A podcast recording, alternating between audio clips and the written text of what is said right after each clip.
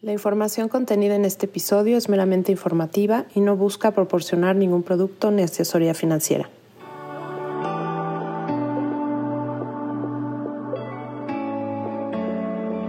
Bienvenidos a Ciudad H con Ani Priego y Mariana Cano. Yo soy Ani de Anabit Blog y yo soy Mariana de Yo Mariana. Esto es Ciudad H. En Ciudad H descubrirán Houston con nosotras, una ciudad que respira arte, gastronomía, cultura y miles de actividades que ni se imaginan. ¿Qué hacer este fin? ¿A dónde ir a cenar el viernes? ¿Qué está pasando en Houston? Desde restaurantes, bares y exhibiciones hasta eventos y viajes. Aquí encontrarán todo lo que tienen que saber para hacer de Houston su ciudad H.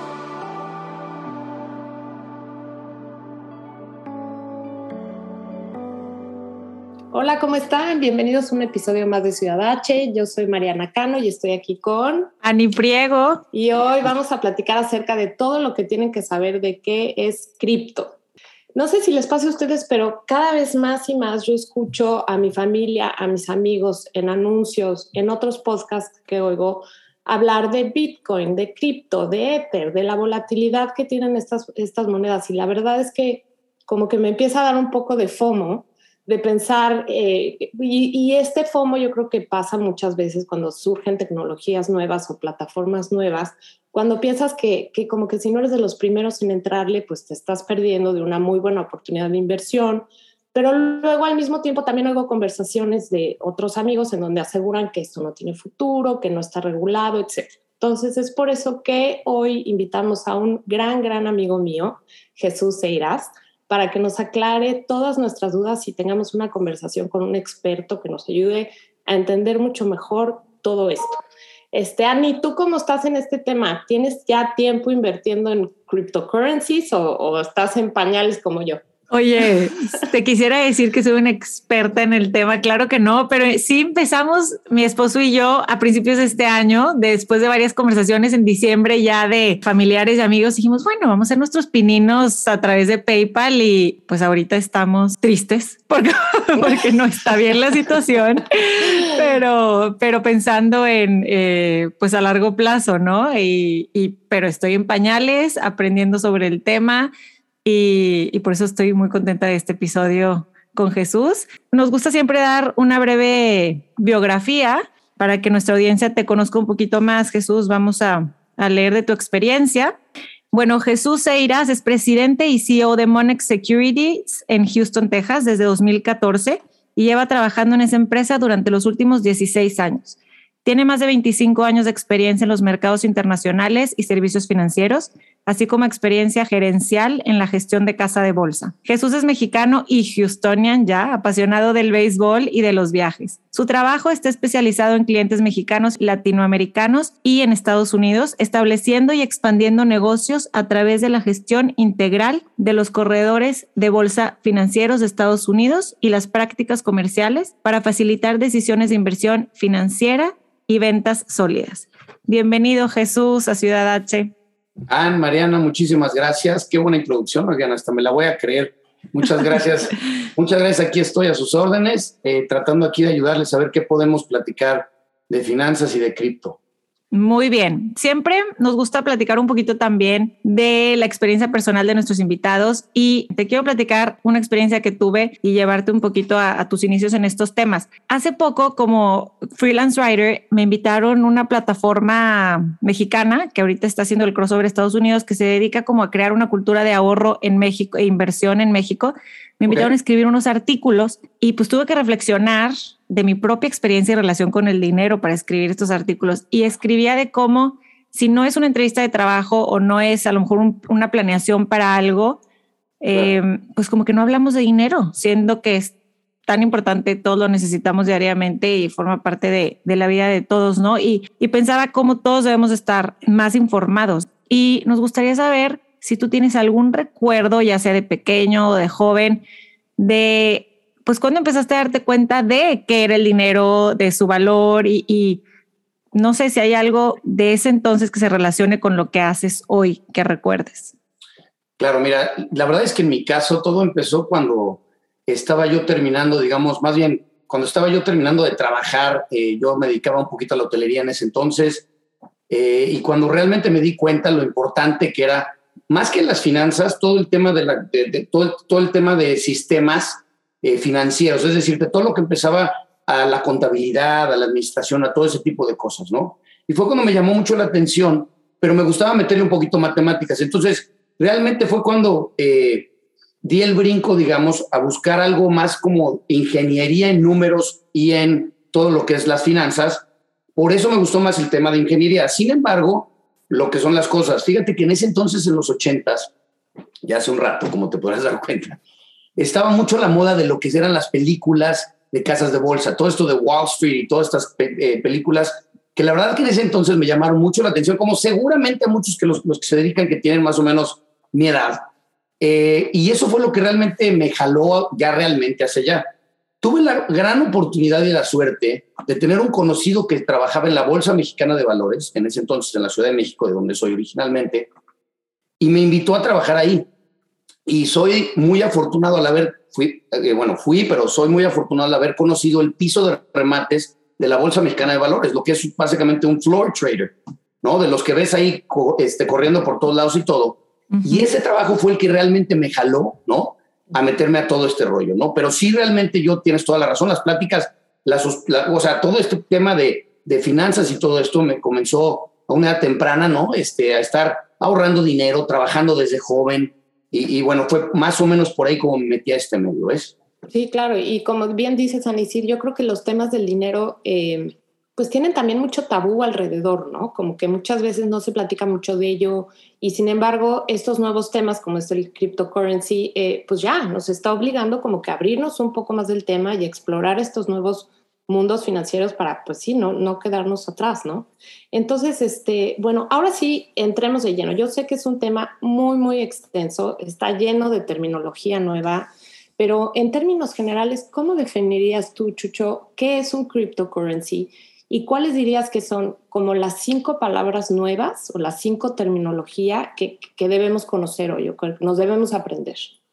Mira, yo creo que eh, me quiero un paso más atrás, Marina, si no tienes inconveniente, para platicar claro. un lo que dices de esa, de esa, eh, de lo que se tiene que estar ahora tan informado y de platicar y del tabú de que mencionas. Uh -huh. eh, definitivamente es un tabú y es algo que fíjate que nosotros los latinos en general no estamos tan metidos en lo que es una eh, educación financiera como tal, ¿no? Que es bien importante. La verdad es que dentro de lo que nosotros hacemos, que es asesorar a, latinos, a mexicanos, eh, invirtiendo en Estados Unidos, nos cuesta mucho trabajo darnos, o sea, más, bien, cuesta, mucho trabajo comunicarnos con nuestros clientes y entender que tienen que invertir en diferentes medios y diversificarse en diferentes lugares para poder crecer el dinero, ¿no? En nuestros países estamos muy eh, temerosos normalmente a lo que son las devaluaciones, a los que son los problemas políticos, y la verdad es que lo único que luego queremos mantener es el valor del dinero, es decir, que únicamente esté protegido por la inflación o por este tipo de cambios que hay. Y me parece muy importante buscar diferentes mercados y diversificaciones para poder obtener un retorno mucho mayor que el de la inflación, porque si no, nuestro dinero no crece, ¿no?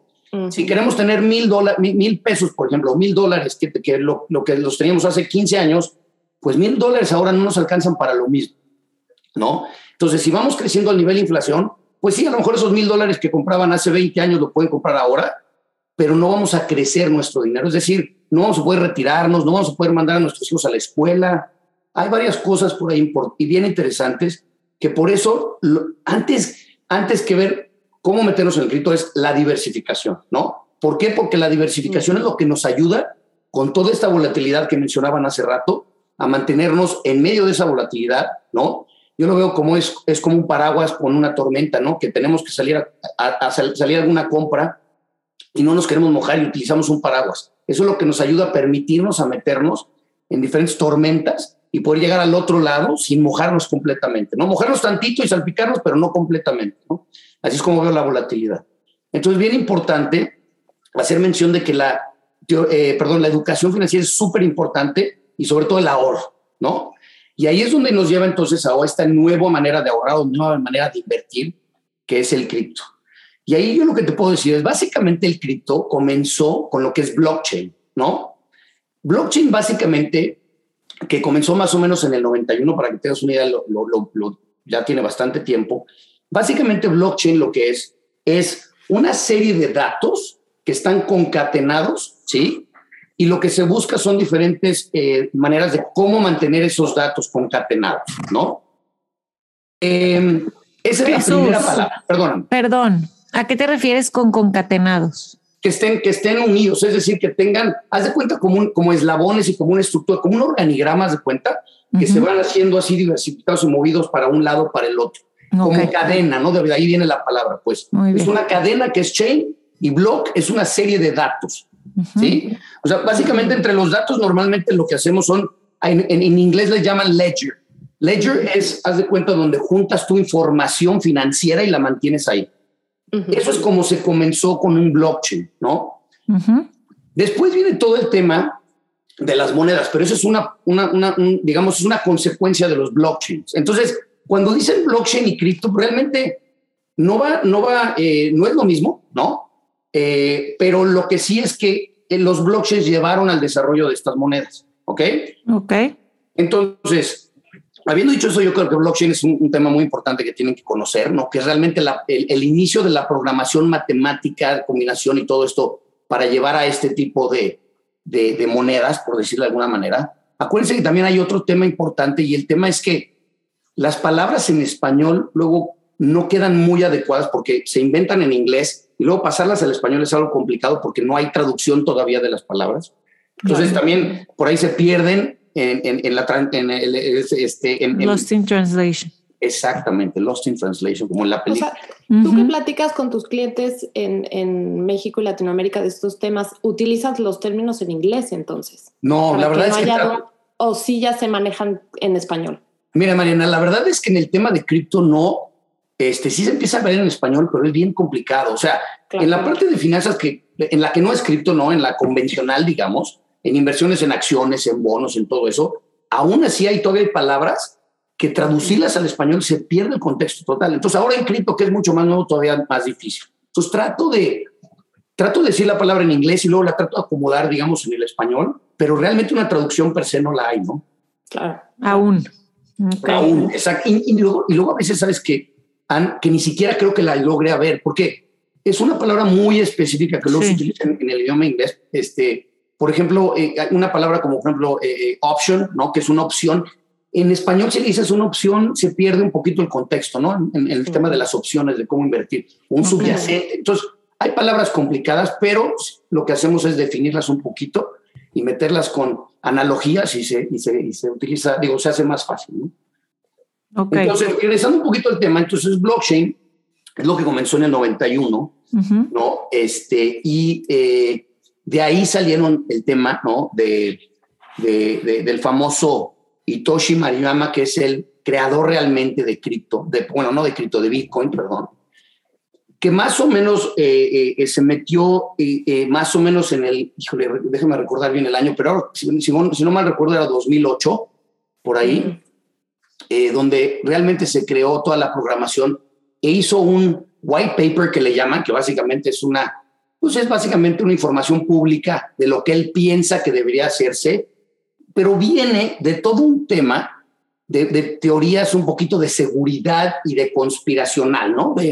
es un tema un poquito controversial porque todos los que creen en esto dejan de creer un poquito en el gobierno, en, cosas así, ¿no? Entonces, también por eso el tema de no le metas lo que tú mencionabas, Mariana, en la mañana, hace ratito, perdón, al principio, de, que la gente no le quiere meter porque no está regulada y todo eso hay que verlo de diferentes eh, ángulos, porque yo que he estado siempre en el tema convencional, me costó mucho trabajo entender por qué necesitamos algo como cripto. Entonces, regresando a Bitcoin, Bitcoin básicamente a lo que se puede comparar es con su objetivo. Se buscaron tres cosas en, la creación de, de Bitcoin, que fue descentralizar, es decir, que nadie tuviera, más bien, que no estuviera concentrado en una sola persona, decisiones de el control de ese medio financiero.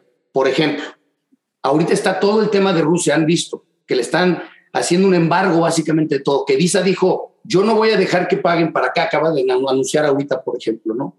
Ese control lo tiene Visa, es decir, Visa controla que tú puedas pagar entre uno y otro. También la descentralización, ¿qué quiere decir? Estamos de acuerdo que si tú tienes dinero en el banco, yo te quiero pagar algo a ti, Mariana, tengo que ir a PayPal, tengo que ir a, alguien intermediario, ¿sí? Para yo poderte hacer llegar este dinero a ti o a Ana. ¿Estamos de acuerdo? Sí. Entonces, y además, estamos a merced de los bancos de lo que nos quieren cobrar, ¿no? Entonces, eso de esa descentralización es lo que permite a Bitcoin no solamente hacer unos, uno, hacerlo más barato, sino de que no me controlen el día de mañana mi dinero. Es más, ahorita por eso hubo unos movimientos importantes en las monedas, porque en Rusia van a empezar a ver cómo pueden utilizar las monedas para poder eh, eh, darle la vuelta a este embargo que le están haciendo en, mm. en Rusia, ¿no? Entonces, así es como comenzó. Entonces, la segunda parte es la transparencia. En el mundo de Bitcoin, ¿sí? Eh, nosotros sabemos exactamente quién mandó el dinero y quién no. Entonces, eh, por ahí se decía mucho del, lavado de dinero y todo, pero acuérdense que, es uno de los miedos, ¿no? El, famoso, no voy a venir el, dinero de gente mala. Y por un lado tienen razón, porque en el, método convencional hay una cosa que se llama AML, Anti-Money Laundering, que es una ley que muy, muy fuerte en los Estados Unidos y también en, nuestro, en, los países latinoamericanos, en sus países, eh, que en México se le llama Prevención de Lavado de Dinero, de dinero, PLD. Y esta ley lo que básicamente lo que trata es de proteger que no haya dinero malo dentro del sistema financiero. Em, sí, es un riesgo, como todas las cosas tienen diferentes riesgos. Sin embargo, eh, eh, el, el Bitcoin incluye el IP de donde se manda ese dinero, además de otras características, otros caracteres en esos números binarios por ahí que tiene esa combinación. Entonces, ¿qué quiere decir? Que si yo agarro la dirección ¿sí? de esa transferencia que yo le hice a Mariano o le hice a Ann, y la meto en, en, un, en un software, no en un software ni siquiera, en una página adecuada que hay, me dice exactamente la dirección donde fue votando y dónde están haciendo, dónde se está manteniendo ese, esa moneda. ¿Sí? Eso es la transparencia y ahorita me voy a explicar un poquito más. Mm. Y luego está la otra cosa donde no lo pueden mover, es decir, se llama inmutar, ¿no? La inmutabilidad, que no lo puedan cambiar, que nadie pueda llegar y decir, ah, mira, la dirección de Mariana ahora le voy a quitar, ¿sí me explico? Y entonces ya no pertenece a Mariana, ya me la robé, ¿me explico? Esas son las tres características, descentralización, transparencia e inmutabilidad. Eso es lo que existe en lo que son las monedas en general cripto.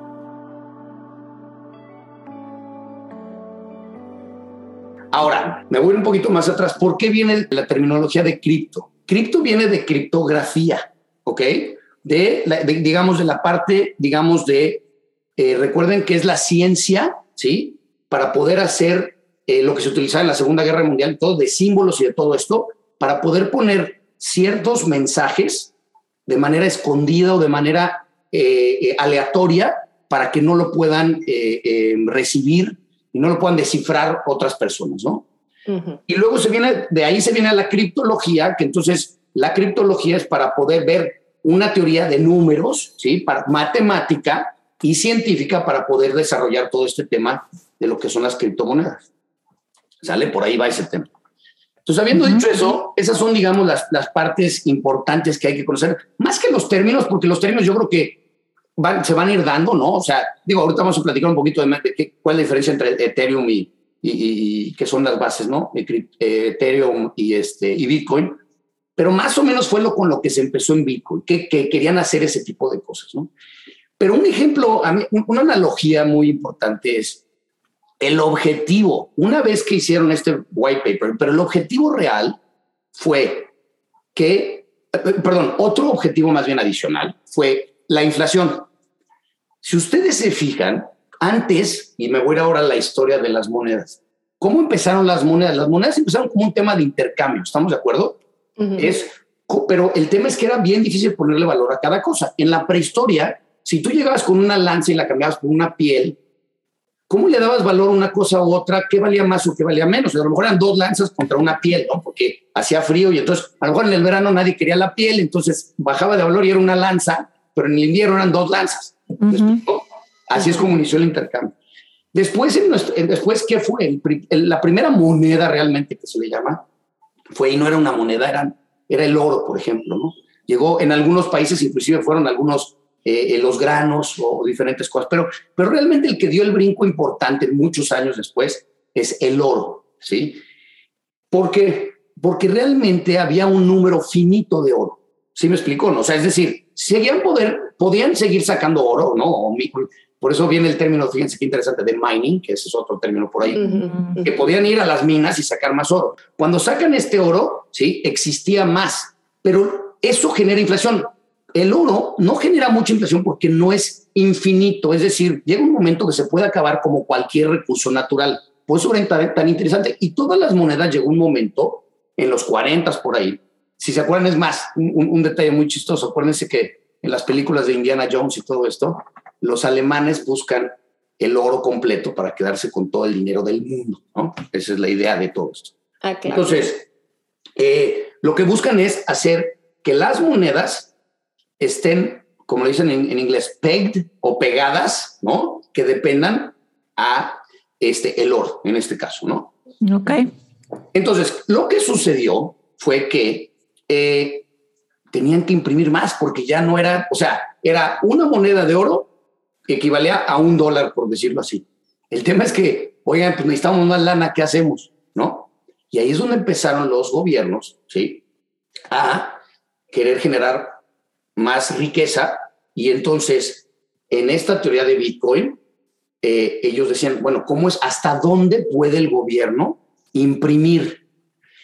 Y ahorita en el tema, con todo este tema de lo que fue la, eh, eh, perdón, la pandemia, ¿sí? Donde recuerdan ustedes que algunos gobiernos en Estados Unidos, en varios gobiernos en el mundo, apoya, nos apoyaron con ciertos créditos y cierto dinero que se necesitó se generó todavía una, un déficit, ¿sí?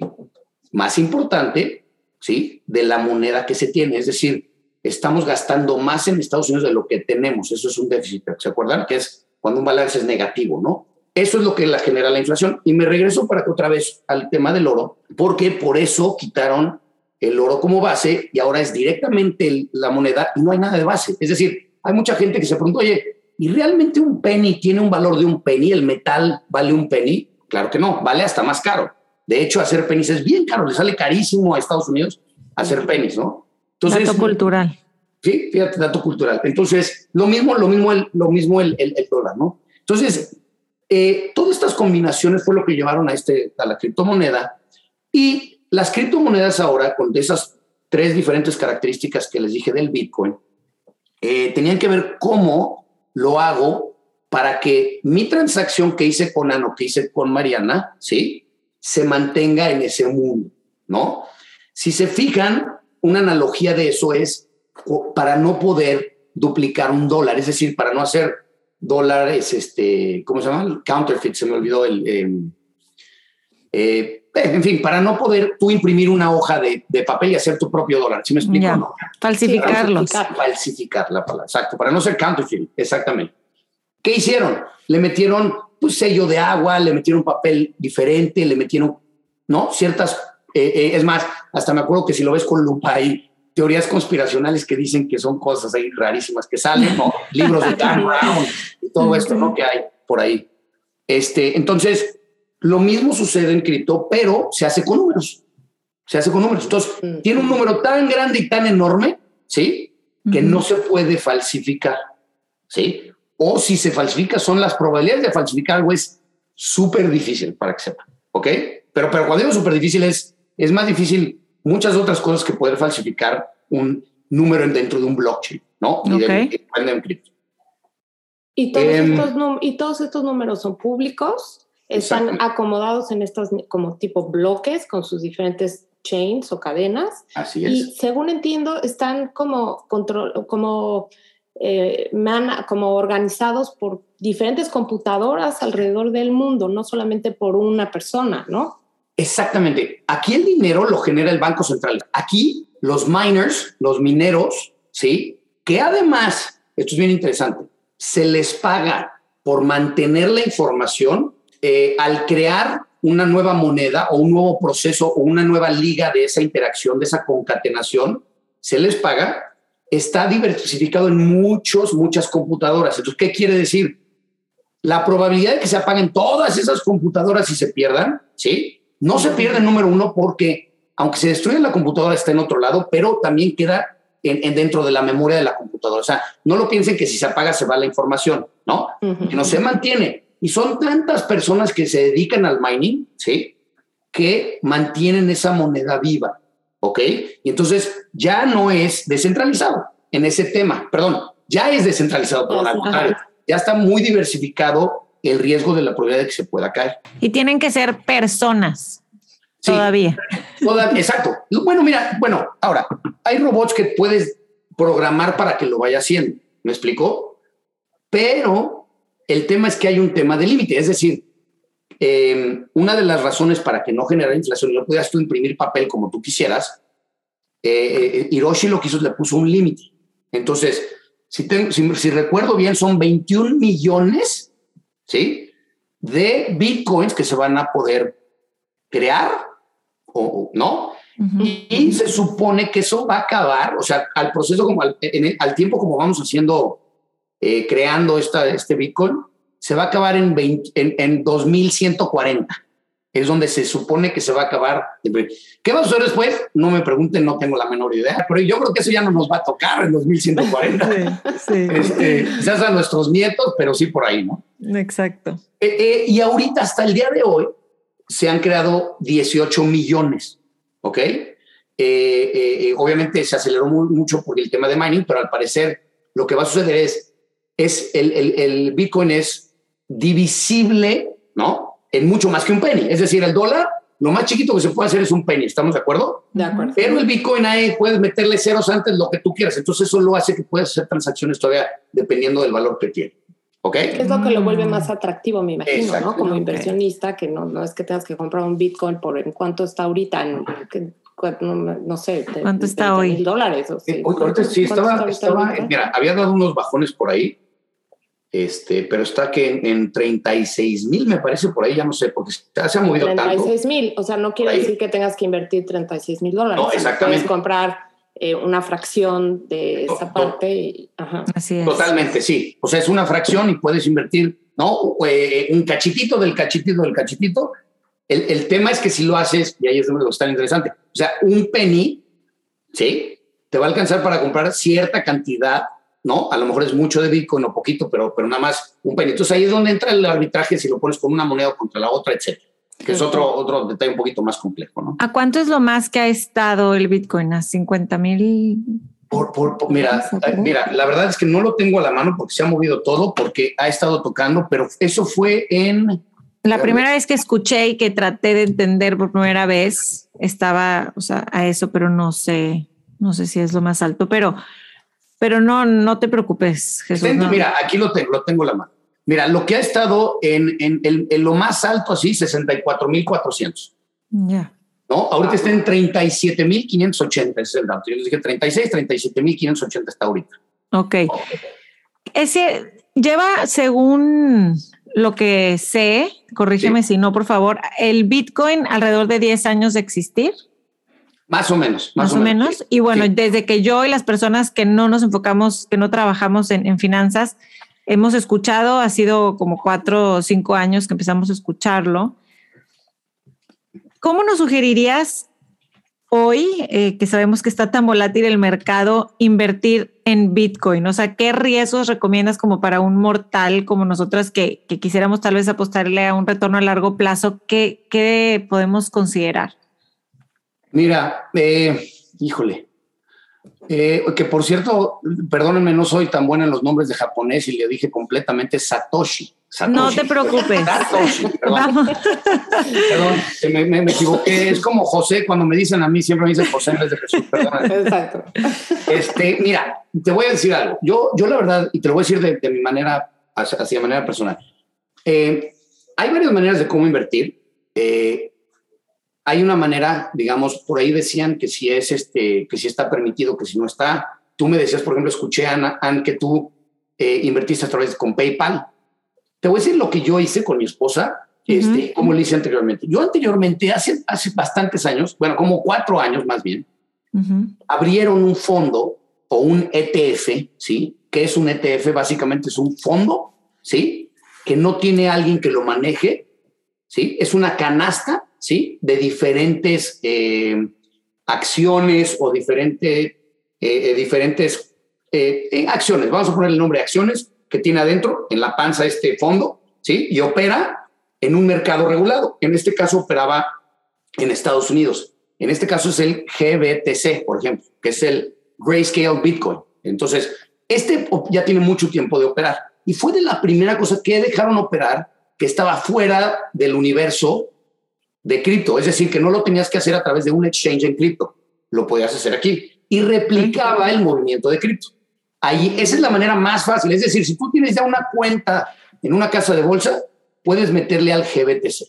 Ahora, es, un, es, es diferente porque se mueve muy diferente esto. ¿Por qué? Porque se llama arbitraje. De aquí a que reaccionan los que tienen que comprar lo necesario para replicar el precio, se puede mover diferente.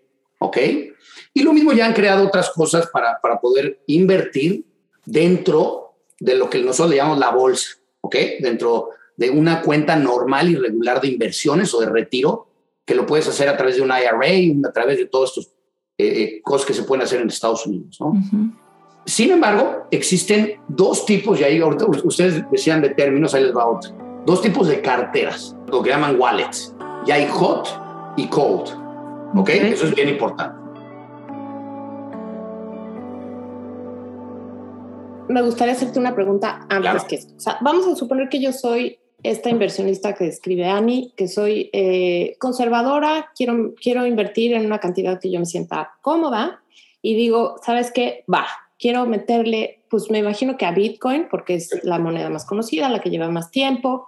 Estoy sentada en mi computadora y digo, lo quiero hacer no a través de este fondo que describe, sino yo de manera individual. ¿Qué hago? ¿A dónde me meto? O sea, ¿cuáles son como las tres compañías que llevan este tema? Y, y, y ya nos metemos a qué es un wallet y dónde, cómo meto mi, cómo hago todo esto. Perfecto. Mira, al- antes que nada, yo me quisiera ir un paso para atrás este, y decirte que algo bien importante. Eh, este, yo, yo, yo quiero ser muy honesto y decirles que no estoy recomendando ni que hagan ni nada en ningún momento. Simplemente, si van a invertir en lo que es este tipo de mercado, por decirlo de alguna manera, tienen que cons- considerar la volatilidad, la lluvia que decíamos, que tienen que salir con un paraguas. Es decir, aquí tienen que invertir el dinero que les que pueden perder. ¿ok? Eso es bien importante. Que Ok. estés dispuesto a perder. Exacto. Que saben que si lo van a perder, no les afecta para seguir ustedes viviendo. Eso es bien importante. La otra es porque sigue siendo un mercado muy especulativo. Y acuérdense que cuando uno no sabe y no conoce bien, no debe de estar invirtiendo hasta que le vaya entendiendo. Entonces, el primer paso es entenderlo, ¿sí? ¿Cómo lo entienden? Hay muchos libros. Yo les recomiendo que se vayan más a un libro que el Internet. Acuérdense que el Internet luego tiene un poquito de desinformación. Eso es número uno.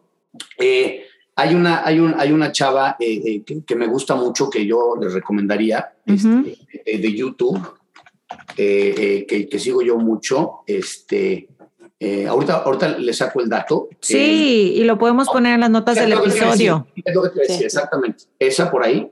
Eh, pero bueno, es, es- hay que informarse y ahorita vamos a ese tema. La segunda es la volatilidad. Es, es, oigan, eh, eh, la persona conservadora no debería estar invirtiendo en Bitcoin. O sea, por eso empieza, si me explico, si eres muy conservador, no le metes a Bitcoin. O sea, empecemos por ahí. Sin embargo, si quieres ser conservador y meter, ahí te va, lo que yo defino es meter el pie a la alberca para ver cómo está el agua. ¿sí? lo tienes que hacer con poquito dinero y que es poquito porque todo es relativo en esta vida. Con 1 o 2% de lo que tienes, digamos, este, dispuesto a perder. ¿Sí me explico o no? O sea, empezar poquito. Sí. Esa es la número uno. Sí. Entonces, una vez que ya tomas en cuenta eso, ¿sí? Tienes que ir, ¿cómo le haces en la alberca? En la alberca primero metes un pie, ¿no? Ah, está calientita, ah, metes el otro pie, ah, está frío, está frío. Y luego ya metes todo el cuerpo. ¿Estamos de acuerdo o no? Para, y ya, ¿eh? Ahora la cabeza para que te, te va a dar menos frío si metes la cabeza. Igualito. Ok. sí. Lo mismo en, en- lo mismo en Bitcoin y en, en cripto es, empiezas un mes, metes una, se llama dollar cost average, ¿ok? Y es ir promediando. Lo que tienes que hacer es, te vas metiendo poquito a poquito. Hoy le meto. Ah, hoy cayó. Hoy le meto. Ah, hoy otra vez Cuando, cayó. cuando dices hoy le meto, a, a dónde me meto. Ahí O voy, sea, es que- ahí voy. Nada más lo único que quiero es que vean cómo se va haciendo y ahorita te digo cómo lo metes. Ok. Ahora, porque ese es un tema importante. Yo escuché, por ejemplo, que Ann lo hizo a través de PayPal. Hay muchas diferentes maneras de hacerlo, ¿ok? Eh, y muchos exchanges. O sea, tampoco les quiero decir un exchange en específico, ¿sí? Que hay muchos. O sea, está Coinbase, están muchos diferentes que existen. se llaman Eh, exchanges. Exchanges, exactamente. Los exchanges es donde tú puedes invertir dinero. El, este es otro término, fiat. ¿Qué quiere ser fiat? Fiat es la moneda que está autorizada, que la autoriza un gobierno para poder hacer transacciones y puede ser el oro o puede ser una moneda. Eso es fiat, ¿ok? Entonces, con fiat vas y compras cripto o, o por lo menos puedes ir a eh, eh, cambiarlo en, este, en esta moneda. Ahora, ¿hay alguna manera de saber que, le- que el exchange que escojas está certificado, validado, respaldado por algo o es todo este tema? Todo es todo ese tema. Es, es, es, es- eso entras en otro término que se llama DeFi. Entonces ahí te va. Es Coinbase en este caso está registrado, ¿sí? Y puedes invertir y te piden información para tú poder invertir. ¿Qué te piden de información? Pues a lo mejor te piden, eh, eh, a lo mejor te piden eh, una identificación, ¿no? Eh, según yo no te piden el Social Security, por ejemplo, pero te piden una identificación y te piden dónde vives, ¿sí? Esos son los donde están, ¿sí? Digamos los que se confían más, porque luego está el universo donde, como tienes esas direcciones que yo les dije y todo el mundo los puede checar, es donde en ese exchange puedes ir a comprar y vender, ¿sí? Sin tanto registro, ¿ok? Mm, Esos son un poquito más complejos yo les diría que ese es el segundo paso, ¿ok? Primero búsquense uno registrado como Coinbase y les repito, no Ok. estoy recomendando Coinbase No. ni, O sea, ni hay que es el mejor varios. ni nada Sí. algo que esté registrado para poder ustedes entrarle al mercado. Entonces, ok. lo que haces es básicamente lo haces a través de una tarjeta de crédito que das de alta o tu tarjeta de débito, mandas dinero a Coinbase en dólares, ¿sí? Y ya puedes empezar a hacer las diferentes compras de esta, de, de- de- de lo que, de esta cripto, ¿no? O de, esta moneda, criptomoneda, pues, Ok. ¿no? Ahora sí, los wallets. Entonces ya compré yo mi moneda, la tengo que guardar, ¿no? De una manera muy específica. Exactamente. Los exchanges tienen sus propios wallets, ¿sí? Carteras. O hay wallets fuera del exchange, una cartera. El tema es que aquí entra un tema de seguridad bien importante, Mariana Yan, que yo les quería platicar que me pasó a mí. Mm, El tema es que nuestras computadoras, las computadoras que tienen cada uno de ustedes, ¿sí? Ustedes saben que hay, este, el tema del cripto desafortunadamente ha desarrollado a gente muy capaz, ¿sí? Que se puede meter y te puede robar. ¿Por qué? Porque se mete a esa dirección que tú tienes y se roba esa dirección donde tú tienes, porque lo que queda básicamente es, mi moneda queda en el wallet, quiere decir que tiene una dirección. Piénsenlo como es, se meten a tu casa y te roban lo que está dentro de tu casa, ¿sí? Ujú. Porque se saben la dirección y saben que tú estás de viaje. Yo les quiero platicar que hace noviembre del año pasado, eh, mi esposo y yo invertimos algo de dinero. En mi caso nos robaron 3 mil dólares, ¿sí? De una inversión que hicimos porque la computadora que teníamos no la teníamos con ciertos niveles de seguridad que se deben de tener, ok. ¿ok? Ok. Y les puedo dar, hay todo un tema atrás de esto, ¿sí? Les Ok. decía de esta chica que se llama Casey, que luego les les digo, les voy a mandar la liga. Ella habla un, po- un tiene un podcast, les digo, sus podcasts son increíbles y sobre todo que son muy, muy, este, digo, para, para, para personas que iniciamos en esto. Sí. Eh, y ella menciona la seguridad, ¿no? Ujú. En esas seguridades, por ejemplo, una computadora en, la, en donde, si tú usas la computadora de cripto donde tus hijos juegan Roblox, olvídalo. Bye, bye. Sí. te van a desaparecer ese señal. ¿sí? Ya. La otra es, utilizas el Wi-Fi abierto, no tienes una buen, un buen password, igual ya tienes 27 personas ahí. Si compartes con Alexa, con este, con el otro, tu, tu Wi-Fi, o sea, es bien importante que antes de hacer todo esto se aseguren Ujú. que su computadora no tiene, no, o sea, más bien, o sea, se tienen que asegurar de, de tomar varios pasos y yo les diría que primero chequen la seguridad. ¿Con quién? Con un experto. Yo no soy experto de seguridad, con un experto de seguridad cibernética. Ok. ¿ok? Entonces, habiendo hecho, hecho- hecho- dado, tomado esos pasos de seguridad, que en mi caso fue comprar una computadora baratita que únicamente utilizamos para cripto, Mm. Esa fue mi inversión. Así se los digo. Entonces, es un tip que vale oro. Sí. Y, y dentro, eh, eh, ya se mete un poquito más complejo, pero le piden a alguien que les cree dentro de su Wi-Fi que tienen, uno que tenga un Seguro. password muy complicado, ¿sí? Sí. Y solo utilicen ese, ese Wi-Fi para ese, con ese password. ¿Me explico? Ok. Porque a lo mejor Ok. pueden tener uno que diga para la casa o para los, los, este, la gente que invitamos, ¿no? Por ejemplo. Ujú, ujú. Entonces, ese, por ejemplo, ¿no? Entonces, esos son los dos métodos de seguridad. Una vez que ya tienen eso, empezamos con los wallets. Ok. Tú puedes tener un wallet, así como, por ejemplo, eh, y, y quiero que lo visualicen, tienen ustedes su cuenta de un banco y se meten a través de Internet y ahí está el dinero, ¿lo ven? Ujú. También nosotros tenemos efectivo y dinero, lo podemos traer en la cartera. Ese que está ahí arriba es un hot wallet. El que está en la cartera afuera del sistema financiero está físico aquí en mi bolsa. Abajo es mi un cold wallet. Exactamente. Ok. ¿Ok? ¿Cuál es la diferencia? Hot es que está calientito porque siempre está en el horno. Vean, piénsenlo así. Mm. Cold es porque lo saco del internet y está fuera del internet. Ok. Ok. ¿Cuáles son más seguros? Obviamente el cold porque no está conectado todo el día. ¿Sí? Ahora, hay, hay historias de terror de gente que ha perdido el password y tiene no sé cuántos miles de- no sé qué barbaridad de dinero ahí y no lo pueden recuperar, ¿no? Eh, Tienes toda la razón. Hay una noticia muy famosa de, de este Ajá. señor que ya, o sea, que ya casi casi le pidió a todos los vecinos y, y contrató este, para, para escarbar a buscar ese cold wallet porque lo aventó y tenía, no sé, cuando valía Bitcoin una, una, bi- una bicoca y ahorita Sí. vale billo- bueno, no sé billones, pero millones de dólares, ¿no? Obviamente, ese es el otro tema. Y, y hay herramientas que te ayudan para todo esto. Por ejemplo, eh, el otro día vi, este, hay, hay unas este, eh, libretas, ¿sí? Que son anti-fuego. Es decir, que no se quema. O sea, si, te- si te prenden, ¿eh? son Qué anti. No se te deshace el papel, porque hasta eso tienes que tomar en cuenta, en serio. O Sí, por ejemplo, también para guardarlos, para guardar, ah, porque lo importante no nada más que se te destruya eso, sino también los passwords. Acuérdense que aquí el tema del eh, la dirección que tú tienes es cuando tú abres y pones un password o una contraseña. ¿Dónde guardas esa contraseña? Porque, por ejemplo, eh, Te olvida. entre, entre un tip que les doy yo siempre, cómo guardas una contraseña, es algo que esté muy cercano a ti, pero ponle muchos datos. Por ejemplo, eh, eh, una manera de generar un password que no se te olvide es, puedes poner la fecha de nacimiento de alguien y el nombre al revés, pero utilizando las vocales en símbolos. Por ejemplo, puedes poner, por ejemplo, Mariana, ¿no? Lo pones al revés y las as las haces con arrobas, por ejemplo.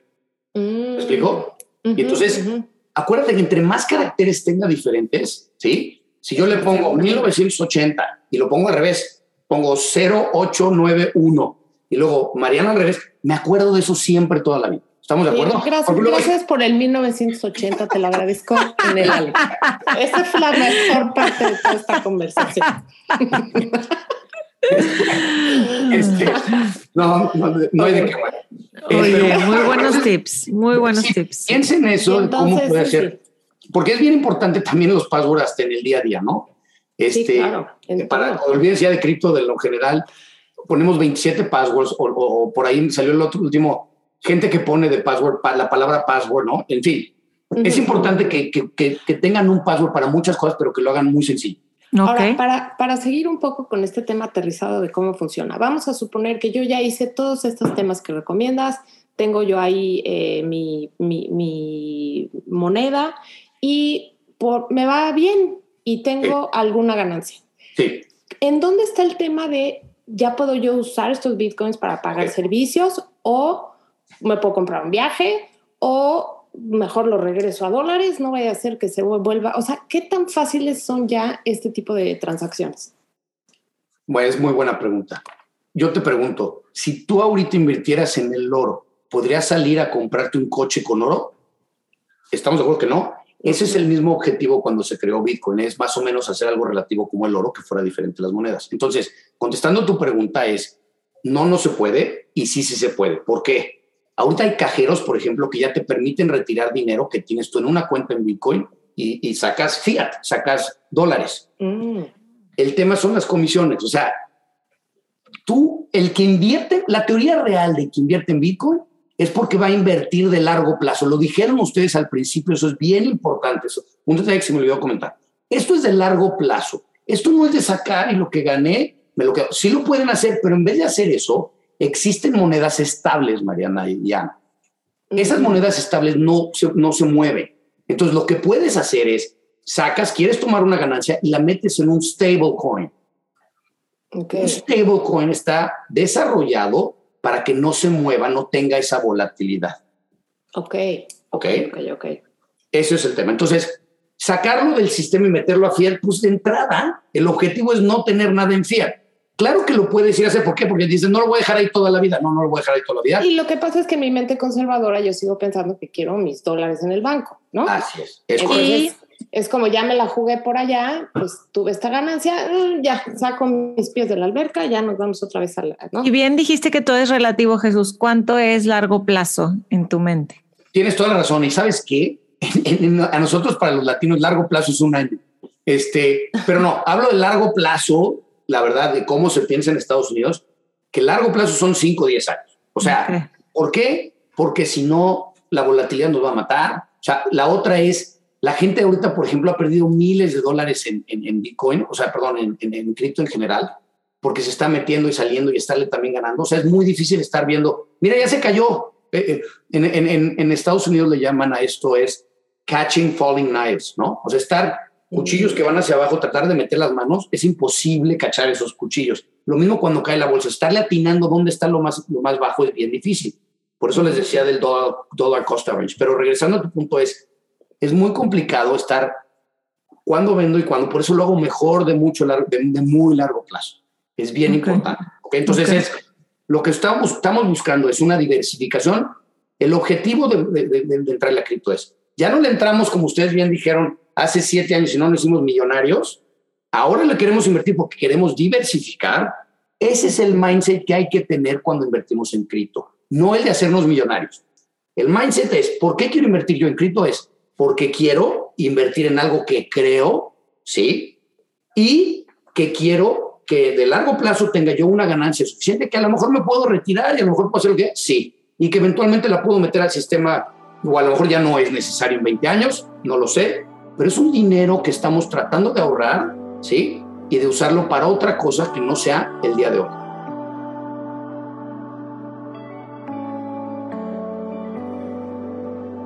Entonces, ¿tú crees que podamos a lo mejor vivir ya sin entender qué son cryptocurrencies o tendremos que vivir abajo de una piedra? Si no quiero invertir, ¿puedo vivir sin entender eso o ya es algo que va a evolucionar de tal manera que tenemos que saber y entender qué es? Es una gran pregunta porque yo creo que esa misma pregunta se hicieron nuestros papás cuando empezó el Internet. Mm. O sea, yo creo que definitivamente hay que meter el pie a la alberca, conocerlo, sobre todo los que tenemos hijos jóvenes, porque es algo que está sucediendo, es algo que, que se creó. Olvídate con teorías con, que como empezó con teorías conspiracionales, pero ya es una realidad. Es decir, eso me lleva a platicarles un poquito ahora de lo que es Ethereum. O sea, uh -huh. lo que se va a poder generar con estos blockchains, ¿sí? no con la moneda, con los blockchains, ¿sí? es, ahorita ya se generó un mundo donde ya hay algo estable como el oro para poder evitar inflación, que es Bitcoin, y ahora hay otras monedas, ¿sí? como es Ethereum. Acuérdense, son las dos más importantes, Ethereum y Bitcoin. Bitcoin, ¿por qué? Porque es realmente lo que es una moneda, ¿sí? Ethereum es una moneda, pero sirve también para poner timestamps. ¿Qué quiere decir eso? Eh, eh, para poner eh, información en esa moneda que nos va a servir para muchas otras cosas. Por ejemplo, ustedes han visto que ahora cuando está una foto, antes, antes lo decía, en una plática muy rápido, cuando yo compré el primer iPhone, ¿no? híjole, para mí era una computadora en la mano y fue, yo fui el, yo todo el día lo traía y me encantaba eso sigo, me sigue encantando. Pero antes tomabas una foto y no te salía la información de la foto, era una foto y se acabó. Cuando tengan ahorita oportunidad, no importa el modelo de iPhone que tenga, suban la foto y vean todo lo que viene abajo. O sea, tomen la foto, súbanla y van a ver todo el footprint, ¿no? La huella que viene en esa foto. Esa foto, es, ese footprint que tiene es lo que hace Ethereum diferente de Bitcoin, ¿sí? Mm. Básicamente es eso, es, tiene más información ¿sí? Ese blockchain que hace eh, eh, que nos permite utilizarlo para diferentes cosas, como ahora son los, los non-fungible tokens o NFTs. ¿sí? Mm. Ok, ok. Que le dan propiedad diferente. Entonces, eso los hace únicos. Por eso ahora los artistas, a través de un NFT, recuerden que es non-fungible porque no lo pueden cambiar. Ok. token. Entonces, hacen un cuadro, le meten ese timestamp o le meten esas huellas, ¿no? Y saben, en- es, como, es, como un mar, es, es como un cuadro firmado original, ¿ok? Ok. Entonces, ese cuadro firmado por Picasso está, Ujú. pero en números y está en ese blockchain. Entonces, nadie va a poder hacer ese cuadro. Lo pueden hacer, pero no es el original. El original lo tiene ese compadre allá que, que le entró a ese NFT cuando salió. Para eso se utiliza Ethereum, porque Ethereum permite ese tipo de llevar esa información de ese cuadro dentro de la transacción.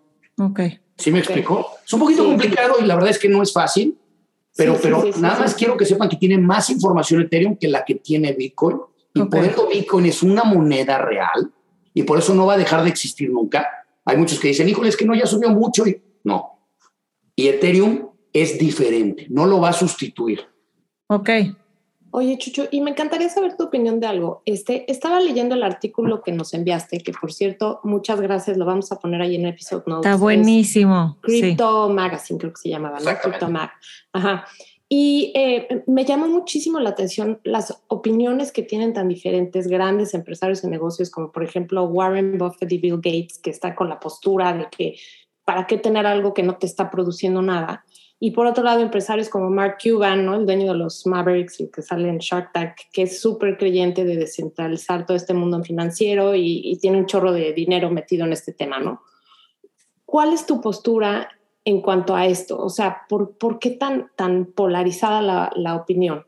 Yo creo, mira, Mariana, es una muy buena pregunta. Yo creo, en este, en este caso, si te fijas, ¿dónde hizo su lana Mark Cuban? No sé si se acuerden. En Yahoo.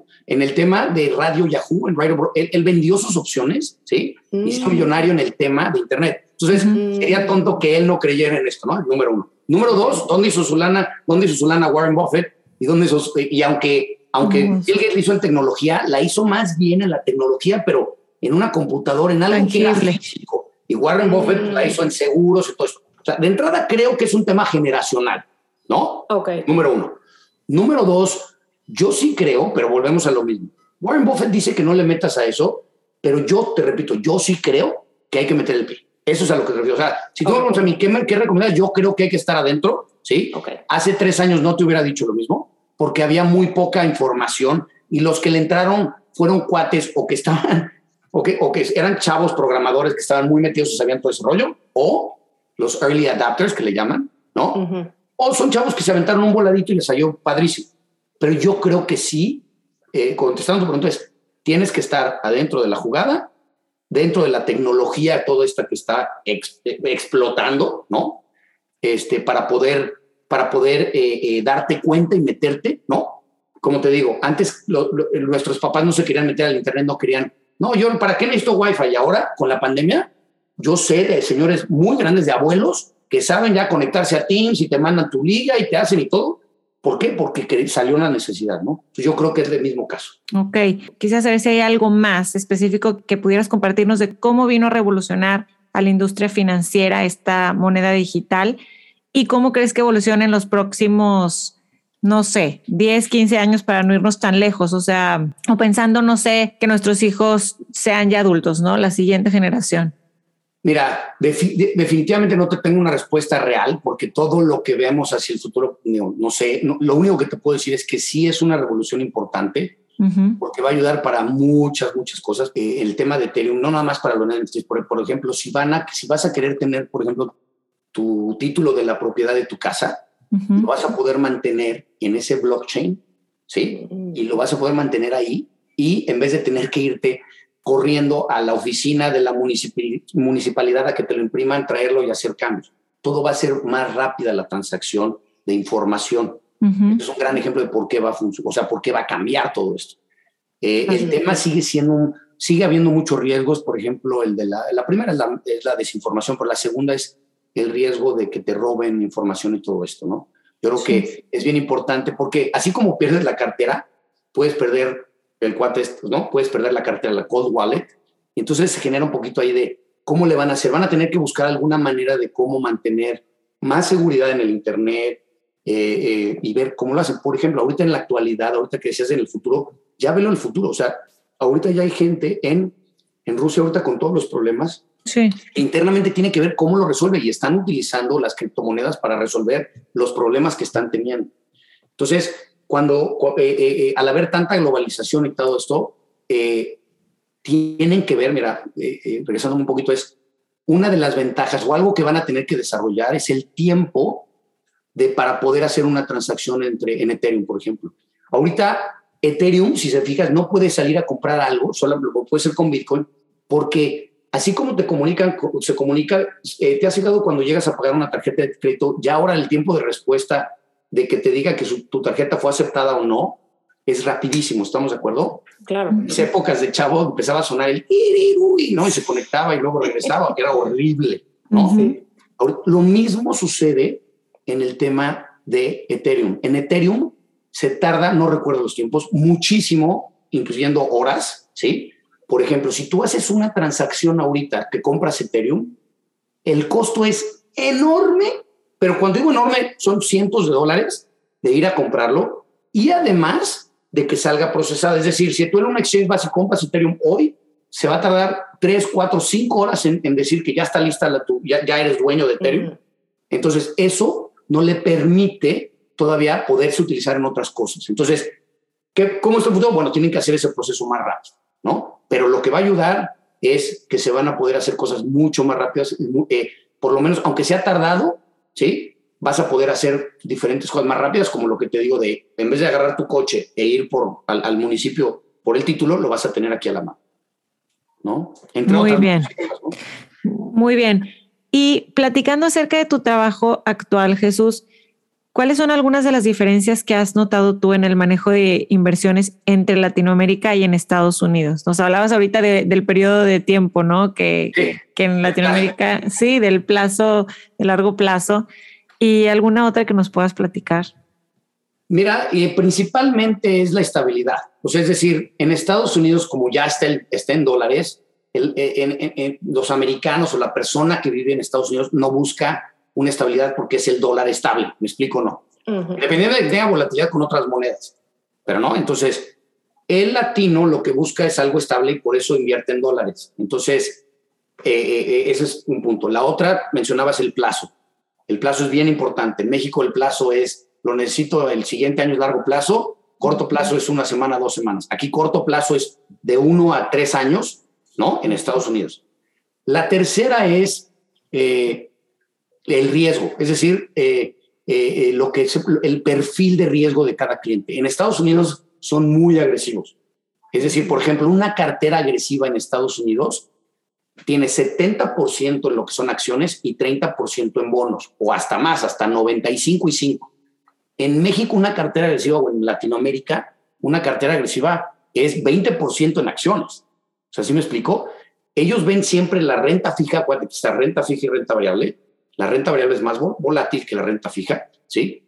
Eh, le meten mucho más a renta fija que renta variable por la volatilidad en general que ya tiene la moneda. ¿Me explico? Entonces, yo creo que esos son los tres temas más importantes. Y la última, yo creo que el último, la última diferencia es la, eh, el, el tema de, eh, de conocimiento financiero, ¿no?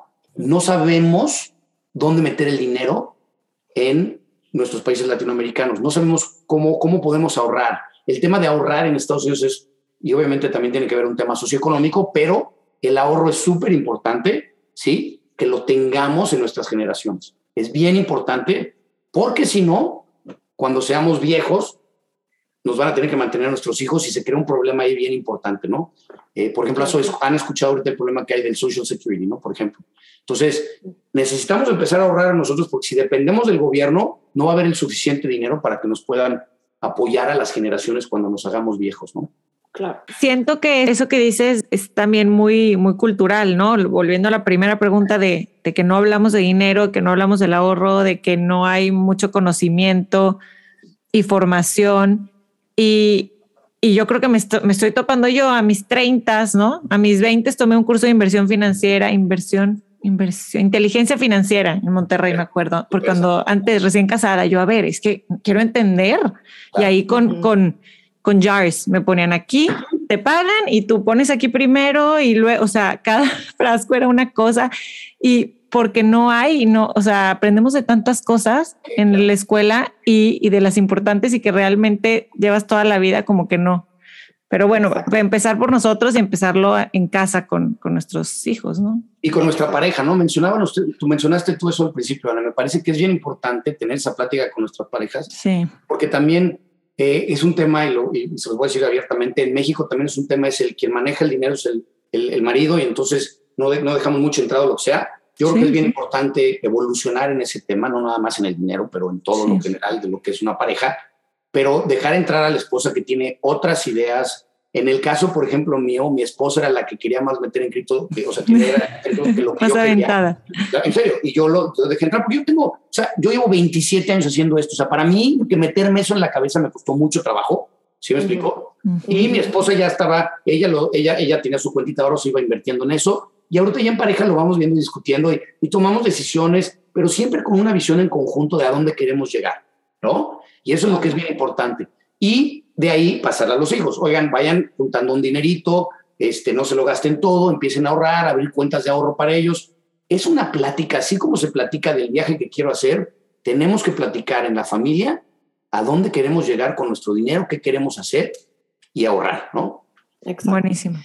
Ya para terminar, Chucho, hablando un poco de estas mismas diferencias culturales que tenemos, eh, una, una pregunta que nos gusta mucho hacerle a todos nuestros invitados es, ¿Cómo has vivido tú tu biculturalidad con tantos años viviendo aquí ya en Estados Unidos y sobre todo la de tus hijos, ¿no? Que ya nacieron aquí, que por cierto le mando un abrazo muy grande a Mariana, a tus Muchas hijos, gracias. a todos, que los quiero mucho.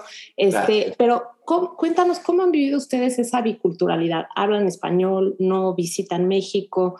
¿Cómo se identifican ellos? Porque también hay un tema de identidad importante, ¿no? Como mexicanos, americanos, como los dos. Cuéntanos un poquito tú cómo has vivido esto. Por supuesto, por supuesto. Eh, mira, la verdad es que cuando, o sea, hace 20 años que llegamos aquí a, eh, primero a Dallas y ahora ya aquí en Houston, siempre hemos sido tejanos, la verdad es que siempre fue mi interés, inicialmente con el idioma, ¿no? Eh, eh, el segundo interés que teníamos era de la identidad como mexicano, entonces siempre lo metimos en, su, en, su, cabeza. Por ejemplo, yo recuerdo ir al, a un cine que estaba en español, que está casi llegando a Galveston, por ejemplo. Nos íbamos hasta allá a ver las películas para que ellos escucharan las películas de Disney en español. Para mí se me hace muy importante oh, wow. que si quiero que sea mexicano, tiene que aprender español. Entonces yo por eso primero puse en primera línea el idioma y lo hemos logrado, María. La verdad es que sí, sí, sí, sí nos hemos enfocado en que mis hijos aprendan español. Eh, eh, la verdad es que, por ejemplo, en el caso, les tengo que presumir que el caso de mi hija, por ejemplo, ahorita está ya en, en, en, en noveno, y está en el, eh, normalmente su, su, salón está lleno de mexicanos, pero en, está en español 4, que normalmente están los mexicanos, y es la única nacida en Estados Unidos que está en ese nivel, ¿no? Bien. Entonces siempre lo metimos muchísimo el español. Luego la parte mexicana de viajar a México, íbamos seguido a México, seguimos yendo a México. Mi idea también era mucho es, oye, pues vamos a ver una playa y pues empecemos por las mexicanas, ¿no? Uh -huh. Y luego vamos a ver las de Estados Unidos, porque también hay playas muy bonitas aquí, muchos lugares muy bonitos pero sí fue primero tratando de que ellos vieran las dos identidades, es decir, son nacidos en Estados Unidos, que sean orgullosamente americanos, pero que también se sientan orgullosos de ser mexicanos, de toda la parte que sus papás traen a este país, como otros mexicanos que, que, que traen tanto esfuerzo, tanto trabajo eh, eh, a este país, ¿no? Pero más o menos así es como ha funcionado. Y es seguirles metiendo esa idea, porque ya en tercer lugar viene la comida, ¿no? En este caso, en este no puede caso, faltar. Exactamente. En este caso, eh, eh, mis, eh, me ha costado más trabajo con unos que con otros de la comida, ¿no? A unos les gusta más la americana que la mexicana, pero bueno, yo creo que está dentro de todo ese tema cultural, ¿no? Sí, claro, no, me encanta. Qué importante esto. Yo creo que todas las nacionalidades que nuestros hijos puedan adquirir suma. Claro. Son 100% mexicanos, 100% americanos, ¿no? Lo hemos discutido aquí, Ani, mucho. Y, y pues sí, que, que ahora sí que queremos niños flexibles, tolerantes, informados, o sea que a compartir con ellos esta información y estar también informadas, informados nosotros, ¿no? Estar al, día de, de, todo lo que está pasando. Y bueno, Chucho, te agradecemos enormemente que hayas aceptado nuestra invitación, tu tiempo y muchísimas gracias por, por haber estado aquí. No, hombre, muchísimas gracias a ustedes, Anne. De verdad les agradezco mucho esta idea que tuvieron. Ojalá sirva esto para informar. Eh, como como eh, Mariana, muchísimas gracias. También muchos saludos a tus hijos, a tu marido, por favor, que también los queremos mucho. Y darles gracias esta oportunidad, sobre todo para abrir, abrir un poquito de conciencia en este mundo que me parece muy importante, que es eh, eso, antes que el tema de, de, ciber, o bueno, cibernético, por decirlo así, el tema de la, del ahorro, ¿no? El, tema de las finanzas, me parece que qué bueno que lo hacen, que ustedes como eh, eh, mujeres comunicadoras lo hagan, las felicito y les quiero desear que sigan con su éxito y darles las gracias por esta invitación. La verdad es que estuvo muy divertido. empezamos con temas demasiado abiertos, ya nos fuimos un poquito más concretos, pero bueno, sí, nos, nos gusta también conocer a la persona y que, y que en la audiencia puedan conocerte un poquito más, además de la información como experto que nos brindaste. Muchísimas gracias. Me dieron ganas de regresar a mis clases como de desde contabilidad. Yo le quiero hablar a un cuate de seguridad, me urge que me venga a lo de, a lo de la, claro, lo del wifi. No, oh. salieron temas muy, muy padres y muy interesantes y nos dejaste pensando mucho. Muchísimas gracias a ustedes y agradecerles a Ciudad H. Estamos para lo que necesiten. Feliz de la vida de, de, apoyarlos. Chicho, un abrazo. Gracias, San. Gracias, Mariana. Muchas gracias. Hasta luego. Bye bye. Bye bye. Hasta luego.